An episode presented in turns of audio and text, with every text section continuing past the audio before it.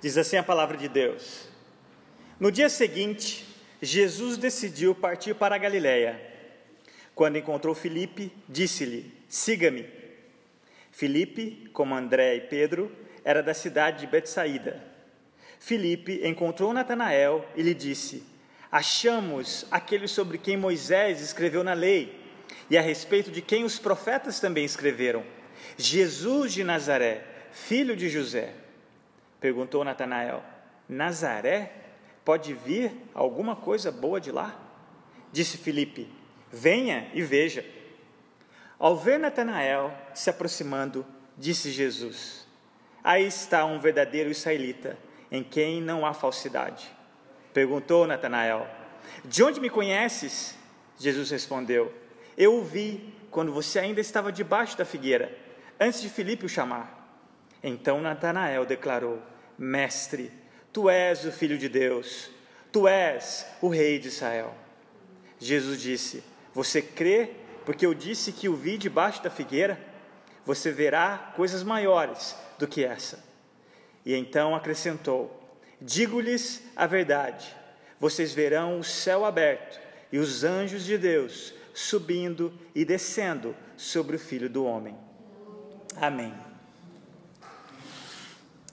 Meus irmãos, hoje à noite, se você tem Instagram e tem acompanhado o Instagram da nossa igreja, ou até mesmo no Facebook, você vai perceber que é, eu postei lá a nova série de mensagens que nós estaremos ouvindo aqui nos domingos, uma série intitulada como Conversas com Jesus. Em uma conversa você não só conhece a pessoa do qual você está conversando, mas também você revela algo de você mesmo para outra pessoa, não é verdade? E é interessante, a intenção dessa série é mostrar o encontro de pessoas com Jesus, o privilégio que essas pessoas tiveram de conversar com o próprio Deus encarnado. E sem dúvidas, você vai se identificar com essas pessoas, porque elas vão se revelar, na verdade, diante de Jesus, elas não se revelam, ele a conhece por completo, inclusive nós vamos ver isso hoje na vida de Natanael, mas especialmente o foco dessa série é Jesus se revelar a essas pessoas, de maneira especial, específica. E veremos, por exemplo, conversas de Jesus com um religioso, conversas de Jesus com um paralítico, a conversa que Jesus teve com aquela samaritana naquele tanque, ou melhor dizendo, naquele poço de Jacó, e por assim em diante. Hoje à noite, com base nessa passagem que nós lemos no Evangelho de João, eu gostaria, inclusive, escolhi como título dessa primeira mensagem: Jesus conversa com um preconceituoso. Antes de analisarmos a conversa propriamente dita, é importante que nós possamos nos contextualizar dentro desse evangelho, que é o evangelho de João, do apóstolo, apóstolo João. Qual o intuito dele em escrever esse evangelho? Meus irmãos, todo o evangelho de João, especialmente quando ele abre esse primeiro capítulo, no primeiro versículo, ele quer deixar claro que Jesus é o Filho de Deus. Como eu disse no primeiro versículo desse mesmo capítulo que nós lemos, essa passagem diz assim: No princípio era aquele que é a palavra, ele estava com Deus e era Deus. Ou em outras versões, era o Verbo. No original, o Logos. Logos no grego significa a razão a razão de tudo existir, a razão pelo qual o universo, o planeta Terra existe, a razão pelo qual você e eu existimos é graças a esse Logos de Deus, a esse Verbo, a esse Cristo, o Filho de Deus. E sem Ele nada existiria, sem Ele nada faria sentido ou teria propósito de existir. E o apóstolo começa abrindo o seu evangelho com essas palavras, trazendo sem dúvidas um vislumbre lá de Gênesis, o primeiro livro da criação ou do início. No princípio era Deus. E ele faz esse paralelo com o próprio Cristo sendo Deus. Com isso em mente, o peso da declaração de Natanael diante de Jesus, no versículo 49, E o perigo do preconceito desse judeu nos leva a uma maior compreensão da conversa de Jesus com esse homem. O nosso texto, chamando a sua atenção de volta para a passagem lida, no versículo 43, inicia com um novo discípulo, Filipe. Olha comigo. No dia seguinte, Jesus decidiu partir para a Galiléia. Quando encontrou Filipe, disse-lhe: Siga-me, ou literalmente, permaneça me seguindo. Jesus ele tem a iniciativa de ir até Filipe e dar uma ordem, ele não dá uma opção. Ele dá uma ordem: siga-me. E sem dúvidas nós vamos ver o que, que acontece como consequência na vida desse homem, os resultados imediatos desse convite ou dessa ordem de Jesus em segui-lo na vida de Filipe. Meus irmãos, todas as pessoas que seguem a Jesus vai sentir o mesmo desejo, mesmo que pequeno, mas à medida que você cresce em amor e conhecimento de quem Jesus é, sem dúvidas, esse desejo arde em seu coração, que é o desejo de fazer com que outras pessoas também se tornem discípulos de Jesus. Felipe, agora seguindo a Jesus, tem esse desejo, desejo ardente de compartilhar do Evangelho. E ele sai para pregar esse Evangelho e vai em busca de Natanael. Ele não encontrou Natanael por acaso, assim como Jesus não foi por acaso a Galileia. Ele foi intencionalmente buscar Natanael. E nós vamos ver que Natanael era um amigo chegado de Filipe. Versos 45 e 46. Filipe encontrou Natanael e lhe disse: Achamos aquele sobre quem Moisés escreveu na lei e a respeito de quem os profetas também escreveram: Jesus de Nazaré, filho de José. Perguntou Natanael: Nazaré? Pode vir alguma coisa boa de lá? Disse Filipe: Venha e veja. Olha que interessante a maneira com que Filipe aborda Natanael. Ele vai nas Escrituras. Meus irmãos, todas as vezes que você lê profetas e lei de Moisés, em resumo, é o Antigo Testamento. Em outras palavras, Felipe chega empolgado para o seu amigo e diz: Achamos finalmente a pessoa que tanto esperamos, como nós vimos no domingo passado, mais de 1036 anos depois do nascimento de Davi. E aqui, possivelmente, nós vamos ver dois mil anos de espera. Felipe diz a Natanael: Achamos a quem Moisés dizia na sua lei, a quem os profetas diziam acerca dele, Jesus. E é interessante que ele fala Jesus de Nazaré. Na época era muito comum o nome Jesus. Muitos pais davam o nome aos seus filhos de Jesus. E aqui ele identifica quem é esse Jesus de Nazaré e associa que é comum com seu pai, filho de José. E ao que parece, quando ele aborda Natanael dessa forma, trazendo as escrituras, sem dúvidas, Natanael também conhecia a palavra de Deus. Natanael e Filipe estudavam o Antigo Testamento como bons judeus e esperavam a vinda tão aguardada desse rei que iria libertá-los, embora eles ainda tinham uma concepção errada de quem Jesus exerceria o seu papel como rei. Eles ainda tinham essa ideia equivocada de que ele iria livrá-los de Roma, da opressão de Roma. Mais tarde nós vamos entender, juntamente com eles, que Jesus iria fazer muito mais do que isso iria livrá-los da própria opressão do pecado. E não na primeira vinda, mas na segunda vinda estabelecer o seu reino eterno. Olha que interessante, como eu mencionei acerca de Filipe ser um amigo de Natanael. Se você olhar para os evangelhos de Mateus, Marcos e Lucas, o nome Natanael não vai aparecer. Ele vai aparecer como Bartolomeu.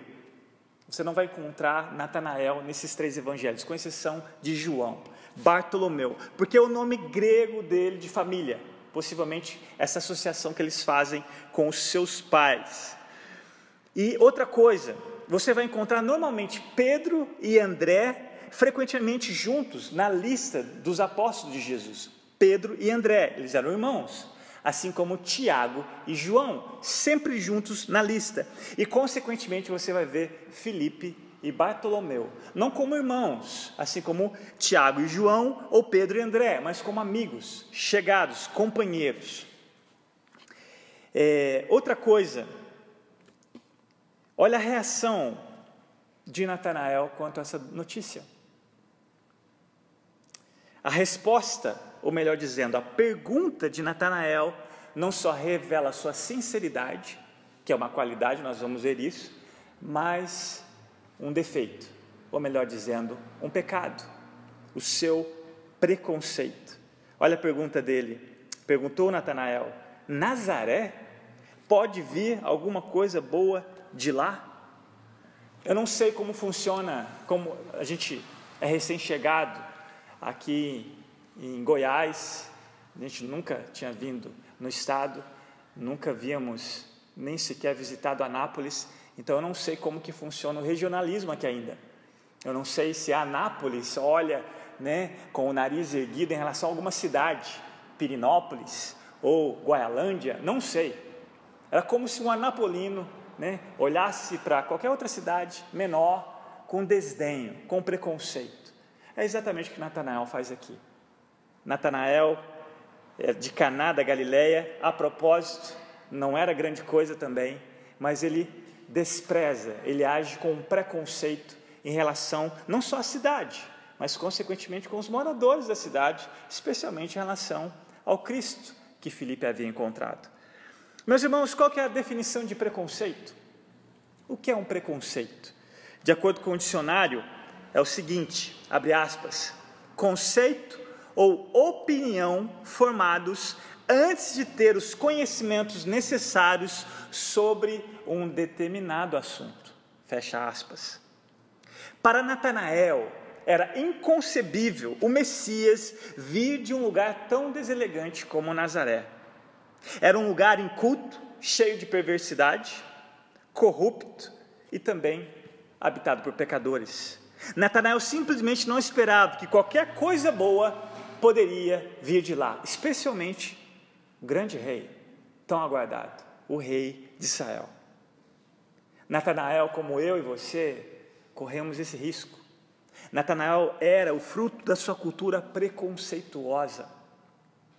Assim como em uma reunião da liderança religiosa da época, onde nós vamos ver Nicodemos e a conversa de Nicodemos com Jesus. Mas depois de ele ter essa conversa com Jesus, ele nunca mais foi o mesmo.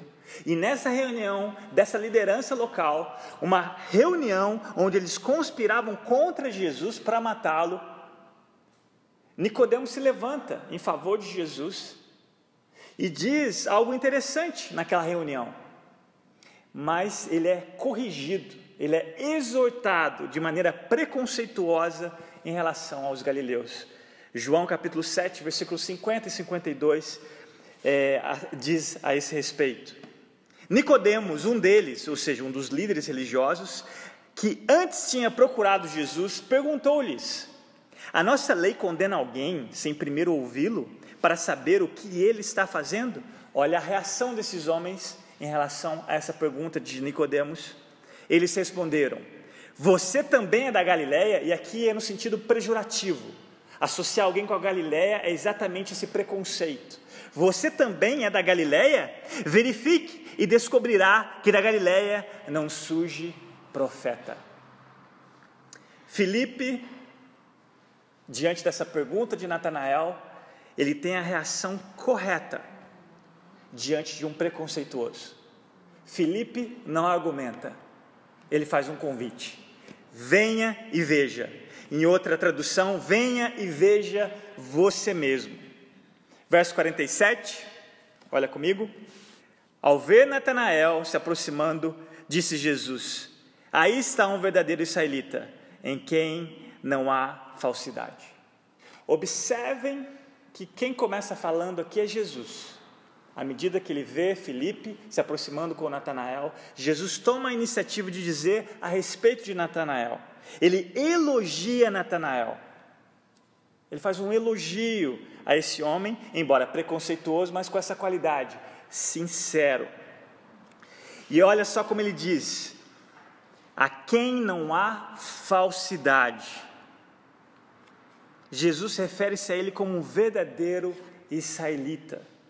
Ou, em outra palavra, na verdade, dentro do contexto aqui do grego, é alguém autêntico, genuíno, alguém que fala o que pensa, que transparece quem ele é. Não é alguém hipócrita, falso, que na frente das pessoas é alguém e por trás delas é outra pessoa. Não. Ele é autêntico, genuíno, ou numa outra tradução, totalmente íntegro. MacArthur, ele diz algo interessante acerca das palavras de Jesus em relação a Natanael. Olha o que ele disse em um livro intitulado Doze Homens Extraordinariamente Comuns. Só o título já é muito bom para ser comprado um livro como esse, o conteúdo melhor ainda. Mas olha o que ele disse acerca das palavras de Jesus. Abre aspas. Essas palavras dizem muito sobre o caráter de Natanael. Desde o princípio, ele possuía um coração puro. Certamente era humano. Tinha imperfeições pecaminosas. Seu entendimento era prejudicado por certo grau de preconceito. No entanto, em seu coração não havia má fé. Ele não era hipócrita. Seu amor a Deus e seu desejo de ver o Messias eram verdadeiros. Seu coração era sincero e sem malícia. Fecha aspas. Quando MacArthur diz que o coração de Natanael era puro, meus irmãos, em nenhum momento ele está dizendo que era sem pecado. A palavra puro aqui é exatamente lá em Mateus no capítulo 5, do sermão de Jesus, quando ele diz que bem-aventurados os puros de coração, porque eles verão a Deus. Ser puro de coração é ter um alvo, é ter uma meta, é querer a Deus. Não é uma pessoa com a mente dividida, o pé no mundo, o pé na igreja. Não, ela é totalmente dedicada a Deus, apesar das suas imperfeições e pecados. É isso que MacArthur quer dizer. Natanael tinha isso. Ele tinha um alvo, ele queria conhecer a Deus. É por isso que ele estudava as Escrituras. E quando ele recebe o convite de Filipe, graças a Deus, que o seu preconceito não foi maior do que a sua sinceridade, o desejo de realmente saber se Jesus de fato era o tão esperado Messias. E diante dessas palavras, imagina, imagina você diante de Jesus receber um elogio. Que privilégio Natanael teve. Imagina você diante do próprio Deus ouvir um elogio. E sem dúvidas, eu creio que um dia todos que estão em Cristo vão ouvir dos lábios dele: Vinde, servo bom e fiel, entre para o gozo eterno. Isso é uma promessa a todo cristão genuíno, apesar de nós. Mas diante dessas palavras, de novo, Natanael, sincero, reage com uma outra pergunta, o verso 48. Perguntou Natanael: De onde me conheces? Jesus respondeu: Eu o vi quando você ainda estava debaixo da figueira, antes de Filipe o chamar. Imagina o choque para Natanael. Não diante do elogio, e aí ele fica até desconfiado, mas espera aí, como que você pode dizer algo que a gente nunca conversou antes? Talvez, não sei se ele pensou, mas será que Felipe disse alguma coisa para Jesus a meu respeito? E ele pergunta: mas como o senhor sabe? De onde me conheces? E Jesus dá essa resposta para Natanael. Algo pessoal. Meus irmãos, durante séculos, estudiosos tentaram decifrar o significado dessa figueira. Me lembro uma vez, talvez a Vânia vai lembrar também, eu fiz uma série de mensagens de árvores da Bíblia. E é interessante que a figueira, ela traz o simbolismo de paz, em muitos outros também um simbolismo, simbolismo de lá e também simplesmente uma figueira, uma árvore, como qualquer outra. E é interessante que a figueira, ela tem uma copa muito vantajosa. Nas casas, normalmente nesse contexto, assim como nós tivemos o privilégio de viver na Ásia, normalmente as casas têm um cômodo só. E adivinha o que, que tem no centro do cômodo? Um buraco, onde as pessoas fazem as suas fogueiras para comer para preparar suas refeições. Agora imagina, você sentado num cômodo, não é igual a sua casa ou a minha, que tem a sala, tem a copa, tem a cozinha, num cômodo só, e você quer ler. imagina a fumaça, imagina a barulheira. E as crianças, talvez num canto, dormindo ou acordando. Então não é muito difícil a gente trazer a nossa ideia de que pode se tratar sim de uma figueira, que normalmente era uma árvore que em dias quentes era, era, era, era procurado como simplesmente um refúgio, uma boa sombra. E adivinha onde você encontra um lugar de silêncio para ler e para orar? Debaixo de uma árvore. Se você olhar para o Amazon, a Amazon é uma rede, uma companhia, né? E ela tem isso aqui que eu uso, que eu gosto muito, que é um livro digital, Kindle. E a marca registrada que eles fizeram, até sábio, na minha concepção, é uma árvore grande e uma pessoa embaixo lendo. Talvez essa é a ideia da figueira. Mas não vamos nos ater a esse pormenor. O mais importante é que Natanael sabia do que Jesus estava falando. Natanael sabia, era algo pessoal, só dele. Talvez ele estava debaixo da figueira orando, abrindo o seu coração. Ninguém sabia, talvez, do clamor dele, mas Jesus disse: Eu ouvi vocês debaixo da figueira. Imagina você ouvir um negócio desse. Nós não sabemos, mas Natanael sabia, isso era o mais importante, era algo pessoal, que só era entre Jesus e Natanael.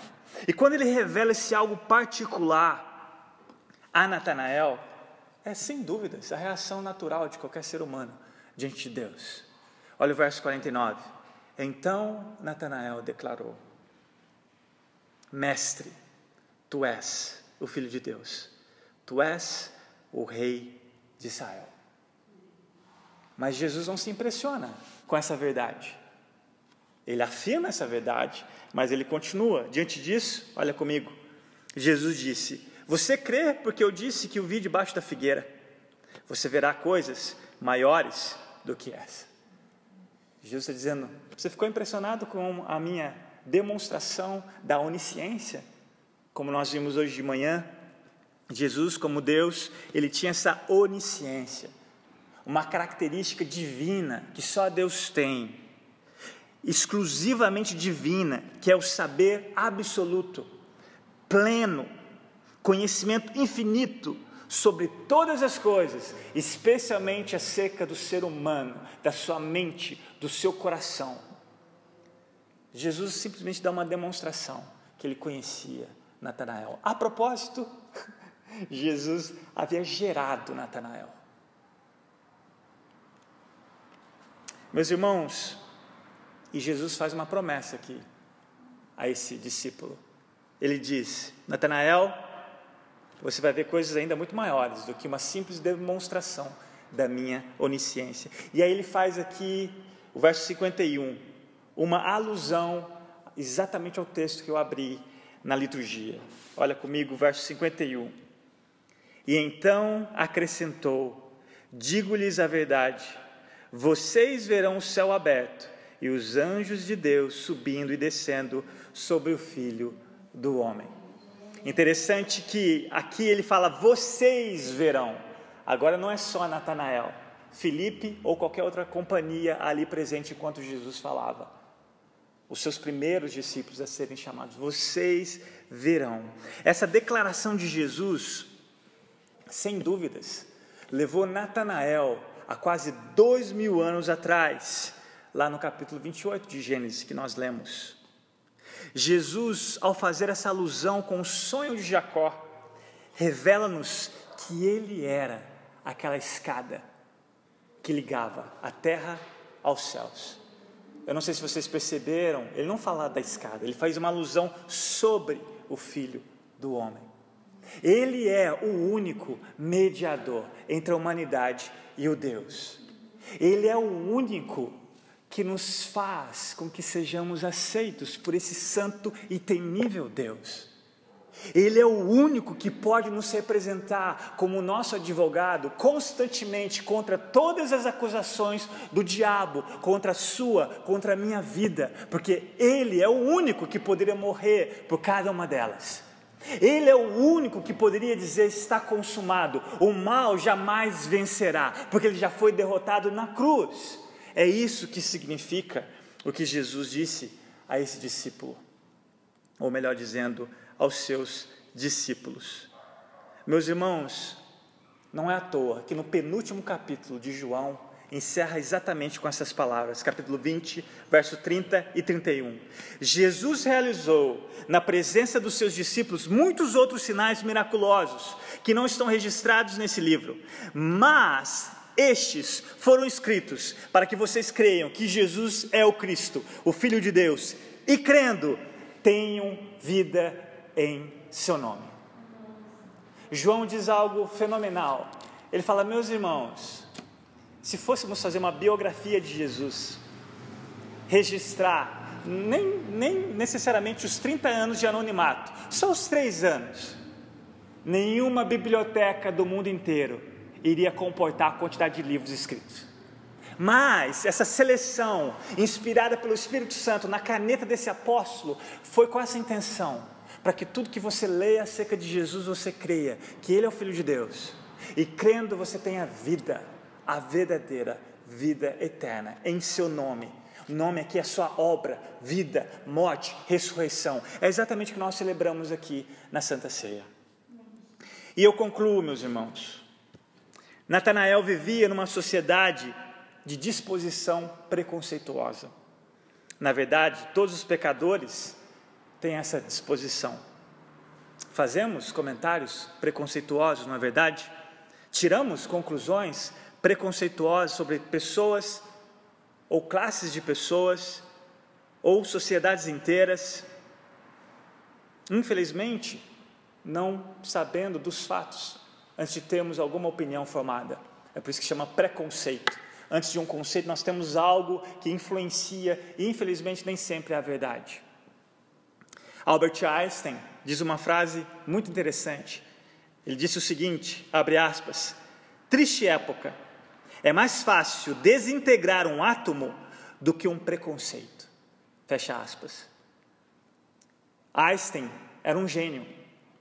Até hoje nunca existiu um cientista como ele. Um gênio que reconhecia que Deus era Deus. Inclusive disse uma frase muito interessante que Deus não joga dados. Ou seja, o, o, o universo, toda a sua ordem é porque Deus é organizado. Ele não fez de maneira casual. Quando ele disse essa frase acerca do preconceito, é porque uma sociedade na época acadêmica de cientistas não queria colocá-lo como um cientista renomado da teoria que ele tinha da época, que era a relatividade. Sabe por quê? Porque ele sofreu o preconceito de ser judeu. E ele faz essa frase, que sem dúvidas é impossível você desintegrar um átomo. E quando você desintegra o átomo, sabe o que, que surge? A bomba atômica. Imagine quantos anos né? embora não sei se isso seria um avanço na ciência, um, um, um sinônimo de, de, de tamanha destruição. Mas ele faz esse paralelo. É mais fácil você desintegrar um átomo do que um preconceito. O pior de tudo, meus irmãos, do preconceito, o pior de tudo é que o preconceito separa as pessoas da verdade, da única verdade que pode salvar as suas vidas. Porque muitas pessoas têm preconceito acerca do cristianismo. Muitas pessoas têm preconceito acerca de quem Jesus é. Aliás, grande parte dos judeus rejeitaram o próprio Messias, porque assim como Natanael, não creram que ele era o enviado, o Cristo de Deus. Zombaram de Jesus por ser o filho de José, lá em Lucas 4, 22. Ele não tinha honra nem mesmo na sua própria terra, pois era um filho de carpinteiro. E a sinagoga toda em Nazaré, quando ele prega sua única mensagem, trazendo a alusão de Isaías, que ele era o cumprimento daquela profecia, sabe o que fizeram com Jesus? Levaram ele a um precipício, estavam dispostos a empurrá-lo, matá-lo. Só não fizeram porque não era o tempo oportuno dele morrer. Mas imagine a reação dos seus conterrâneos diante da única mensagem que ele pregou: preconceito. Minha oração aos que me ouvem é que o Senhor coloque em seu coração uma sincera busca pela verdade acerca de Jesus. Maior do que o preconceito acerca dele ou de seus seguidores, que a sua sinceridade em buscar quem Cristo é possa surpreendê-lo, assim como ele fez com Natanael. Meus irmãos, sem dúvidas, nós representamos esse Deus e nós podemos gerar preconceito no coração das pessoas. Que às vezes você vive um evangelho totalmente diferente, do bíblico. Ou talvez as suas palavras não condizem com as suas atitudes, mas sem dúvidas, as pessoas são responsáveis pelas escolhas. Que Deus conceda a essas pessoas que você e eu conhecemos a sinceridade, o desejo de buscar conhecer quem Cristo é. Quem sabe a sua vida possa ser como a de Filipe. Quando as pessoas perguntarem, especialmente se elas conheciam o seu passado e agora o seu presente depois que você teve um encontro real com Jesus, elas perguntem para você qual é o seu segredo. Quem sabe você possa dizer também: venha e veja. Se você olhar nesses versículos do 43 ao 51, encerro com, esse, com essa observação. Você vai ver a palavra ou o verbo veja no mínimo cinco vezes. Filipe, né, quando Filipe chama Natanael, venha e veja. Verso 46, ao ver Natanael, com referência a Jesus. Depois, verso 48, eu o vi quando ainda estava debaixo da figueira. Depois, lá no verso 50, quando ele fala para Natanael, você verá, e encerra no verso 51, vocês verão. O ver aqui não é simplesmente a, a questão dos nossos olhos, da visão perceptiva, aqui é com a fé, com os olhos da fé. Só o Senhor pode dar condição a alguém que Ele mesmo está atraindo com a sua irresistível graça, de serem sinceros o suficiente, de conhecerem as Escrituras e finalmente o Espírito Santo dá a eles olhos para verem quem Cristo é e para adorá-lo como Ele é digno de ser adorado. Que a nossa igreja seja uma igreja cheios de Filipes, que a nossa igreja seja cheios de Natanael, como sinceros, pessoas sinceras, mas que nós possamos orar e pedir a Deus a graça, porque talvez o seu entendimento acerca de Jesus seja ainda carregado de preconceito, preconceito religioso, preconceito distorcido, porque nós corremos o risco de não conhecermos o Cristo revelado nas Escrituras como julgamos conhecer. Que o Senhor nos ajude. Vamos orar?